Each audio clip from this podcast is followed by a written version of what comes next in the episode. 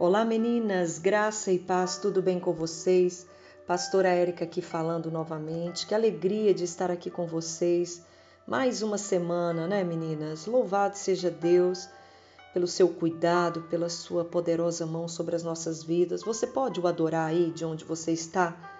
Quão grande, quão maravilhoso é o nosso Deus que nos sustenta. Obrigada, Senhor, porque as tuas misericórdias, elas se renovam sobre as nossas vidas todas as manhãs. Aleluia. Que o Senhor te visite, minha linda. Te visite com poder e graça. Que o Senhor venha sobre a sua vida no dia de hoje. Meninas, nós vamos falar sobre um tema tão, tão importante, né? É, ele é tão pessoal para a pastora Moana. Ela libera tantas chaves em nossas vidas em relação à reconstrução da mulher da nossa identidade, da nossa paternidade, da paternidade de Deus em nossas vidas, né? da nossa comunhão com Ele, enfim. E eu só quero acrescentar, né? Só quero acrescentar a vocês, porque nós sabemos que a reconstrução ela só é possível quando uma mulher compreende que ela precisa ser reconstruída, né? Não há mudanças em ambiente na qual as pessoas elas não é, percebem que precisam mudar. Então, nós sabemos que a reconstrução ela vem de um, de um posicionamento. Mas, meninas, a reconstrução ela também não depende só de nós. Ela só é possível porque existe um Deus que garante uma reconstrução, que garante fazer de novo, né? Então, isso é muito importante nós compreendermos onde é que Deus entra nessa reconstrução. Sabe, meninas, o mundo é, ele tem colocado como evidência aquilo que é invisível, o poder visível. E qual que é o poder visível? O poder do homem, né? E gradativamente este mundo ele tem descartado o poder invisível, que é o poder de Deus. Tem feito do poder de Deus algo relevante para as questões humanas. E com isso o homem ele tem colecionado ao longo da sua existência por, retirar Deus de sua vida. Ele tem colecionado experiências duras, amargas, que tem contribuído para um futuro que cada dia se mostra mais sem esperança, sem solução. Meninas, quem não quer viver uma vida debaixo do poder de Deus? Todas dizem que quer, mas aquela mulher que não permite o poder de Deus ser presente diariamente em sua vida, viverá para sempre dominada pela impotência humana. Os exemplos desta verdade estão aí, em grande escala, cada dia mais assolando o mundo, cada dia mais o oprimindo. E quando eu olho para a minha vida, quando eu olho ao redor do que eu vejo acontecendo, eu fico perguntando: Será que as pessoas, será que nós compreendemos que nós não podemos chegar a lugar nenhum sem a participação divina? Por que será que às vezes nós confiamos mais naquilo que nós vemos do que naquilo que esperamos? O que tem causado mais decepções? Fazer as coisas confiando em mim ou confiando em Deus? Por que será que nós não acreditamos no futuro que Deus tem para nós? Por que, que nós, mulheres, nós pregamos um Deus vivo e agimos como se ele estivesse morto? Será que somos capazes quando pensamos e demonstramos? Olha só, Adão e Eva, após pecarem, eles tentaram inutilmente esconder a sua vergonha, né? Tá lá em Gênesis capítulo 3, verso 7. Eles pensaram ser capazes de cobrir sua nudez e vergonha perante o Senhor, como eles estavam enganadas, meninas. Somente Deus poderia reparar o erro.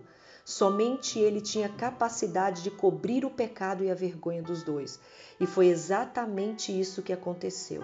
Lá em Gênesis, no capítulo 3, no verso 1, a Bíblia diz que fez o Senhor Deus uma vestimenta de pele para Adão e sua mulher e os vestiu. Meninas, os habitantes de Babel, eles tiveram um grande desejo Está lá em Gênesis capítulo 11, verso 3 ao 4. O que, que eles falaram? Vamos edificar para nós uma cidade, uma torre, cujo topo chegue aos céus e que a gente se torne célebre o nosso nome, para que não sejamos espalhados por toda a terra. Só que tem que este plano falhou em todos os sentidos, porque eles sonharam além dos sonhos. Tentaram armar suas tendas além de suas fronteiras, acabando por esbarrar no Senhor e dono de toda a terra. Eles queriam alcançar os céus sem ao menos conseguir dominar a terra. Queriam ficar unidos e foram completamente dispersos. Tentaram tudo, mas não conseguiram nada, porque se enganaram quando pensaram ser autossuficientes e se equivocaram ainda mais em pensar que tinham o direito de fazer o que queriam, mesmo sendo contra a vontade do Senhor. Esqueceram que união só existe onde Deus está e para o céu chegar somente através dele. Meninas, Satanás, nosso inimigo, em algum tempo da eternidade passada, ele pensou que não precisava mais do Senhor, do seu poder, da sua posição e da sua glória, que ele recebeu do Senhor já não era mais suficiente e ele queria estar no lugar de Deus. Outro grande engano. Seu plano maquiavélico caiu por terra antes mesmo de iniciá-lo. Por quê? Porque ninguém se iguala ao nosso Senhor. No livro de Atos, nós também temos uma pequena passagem que para muitas pessoas é cômica, mas que ainda continua viva e atuante entre nós, onde sete homens tentavam expulsar o demônio de alguém. Eles diziam assim para o demônio: Ó, oh, saia em nome de Jesus a quem Paulo prega. Está lá em Atos capítulo 19, verso 13. Os demônios, eles responderam que conheciam Paulo, que sabiam quem Jesus era, mas desconheciam os sete homens. Mas os desconheciam no poder, porque eles estavam falando de um poder, tentando expulsar aqueles demônios num poder que eles não possuíam, pois eles não conheciam Jesus e queriam agir em nome de Jesus. Meninas, imaginaram que a sua pobre palavra fosse ter poder contra os demônios. Por isso, sabe o que aconteceu? Eles tomaram uma boa surra dos demônios e assim fugiram feridos, nus e ridicularizados. Você consegue imaginar a cena? Meninas, deixa eu falar uma coisa para você. Por que, que eu estou compartilhando todas essas histórias, esses episódios bíblicos com você? Para te dizer que é impossível reconstruir a sua vida pela força do seu braço, sem a atuação divina.